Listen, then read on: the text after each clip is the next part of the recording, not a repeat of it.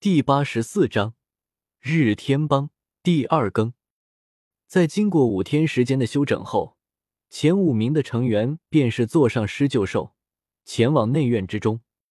呵呵，胡老头，你每次都是这么准时，让你护送新生，就是放心。今年新生如何？此时，那两名老者之中的一位，瞧得进来的大群人，笑眯眯的冲着领头的虎钳笑道。还不错，肯定比去年的好一些。虎钳笑了笑，道：“没想到今年轮到你们两个老家伙执勤，看来有的累了啊。”没办法，两名老者无奈的摇了摇头。好了，废话也不多说了。虽然你们已经通过了选拔赛，获得了进入内院的资格，可那还没完。苏长老笑了笑，手掌一扬，一大把漆黑色的晶片。便是出现在其手中，他随手一掷，晶片爆射而出，旋即犹如长有眼睛一般，悬浮在了所有人面前。叶天秀伸手将之握在了手中，晶片入手，叶天秀顿时感觉到一股奇异的热量从中渗透而出，低头细细打量了一下，他们发现，在这晶片之上，有着一个透明的镜面。在这镜面上，印着一个大大的红色字数五。接下来，你们需要进入森林，然后成功到达森林尽头的内院。苏长老手指依然停留在那群年轻人身上，淡淡的道：“而在你们穿梭过这片森林时，要小心他们。按照内院的规矩，在这片森林中，他们能够随便出手，也就是说，他们可以攻击你们。记住。”你们手中晶片上面的那个字数，对他们有着莫大的诱惑力，所以他们会除了杀人之外，用尽一切手段获得你们晶片上面的火能。苏长老手指猛然移向身后漆黑森林，对于这个森林抢夺，我们内院将之称为火能猎捕赛。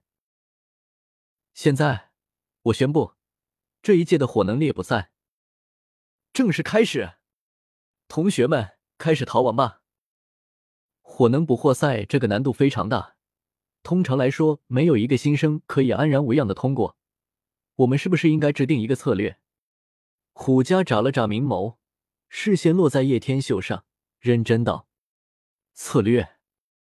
那是弱者的行为，我就这么走过去，谁若是不长眼，我不介意送他们一程。”叶天秀可没有兴趣跟他们几个玩策略。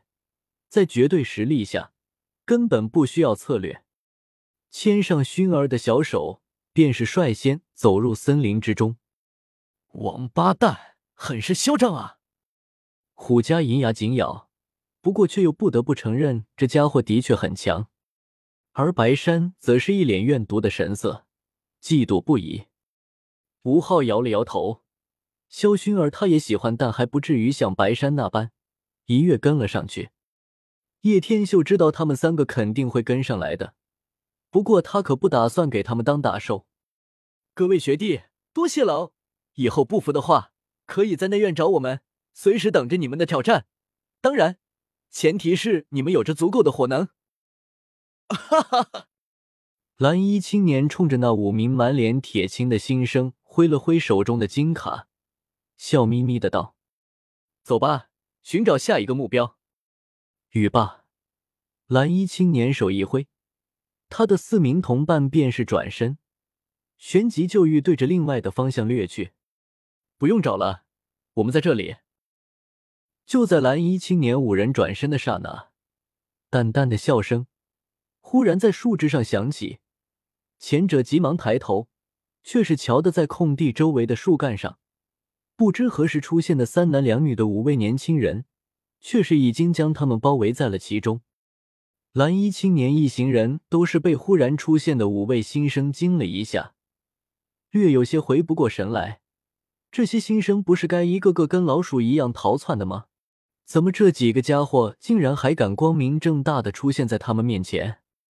蓝衣青年微微笑了笑，眼中闪过一抹凶气，摊着手有些无奈的道：“既然这些新来的如此嚣张。”那作为学长的我们，自然是要好好教导一下他们如何在内院中生存吧。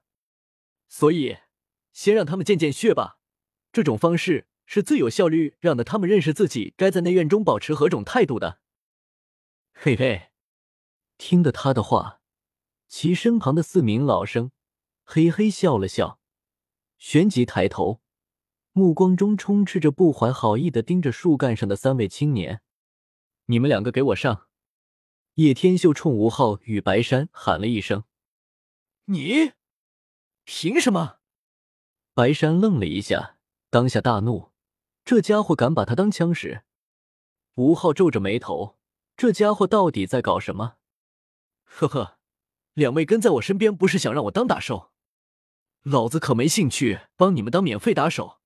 若是你们不上，被抢的只会是你们。叶天秀冷笑一声。此言一出，两人立马明白过来，这家伙真的好算计，特意把人给喊过来，把他们逼入绝境。虎家越发欣赏眼前这个神秘而又强大的男人，这家伙不仅实力了得，而且智商还极高。多少年了，似乎已经没有男人可以闯入他心扉。该死的，我自己一人走，自己惹得祸，自己收拾。白山咬了咬牙，正准备转身离开。哈哈，你觉得你跑得比他们快，还是比我快？叶天秀似乎听到了天大的笑话。白山身影立马一滞，咬了咬牙，恶毒的看着叶天秀，旋即便与那几名内院弟子交战起来。很快，吴昊与虎家也加入战斗。天秀哥哥，我们不出手吗？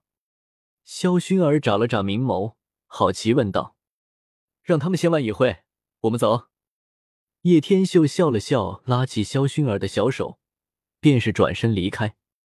叶天秀自然不是就这么离开，火能与天焚炼气塔又与陨落心炎有关系，故此这一路下来，他打算当回猎人，把能遇见的老生火能掠夺干净。天秀哥哥，我们去哪？萧薰儿跟在身后。轻盈的跃动着，我带你去掠夺火能。叶天秀笑了笑，似乎在说着无足轻重的事情一般。萧薰儿愣了愣，别人见到内院弟子都如同老鼠见到猫一样害怕，天秀哥哥倒好，还到处寻猫。萧薰儿眨了眨明眸，旋即再度跟上。或许天秀哥哥背后有着什么他所不知道的故事，而且还不简单。两位新生，啧啧留下你们的火能哦！哈哈。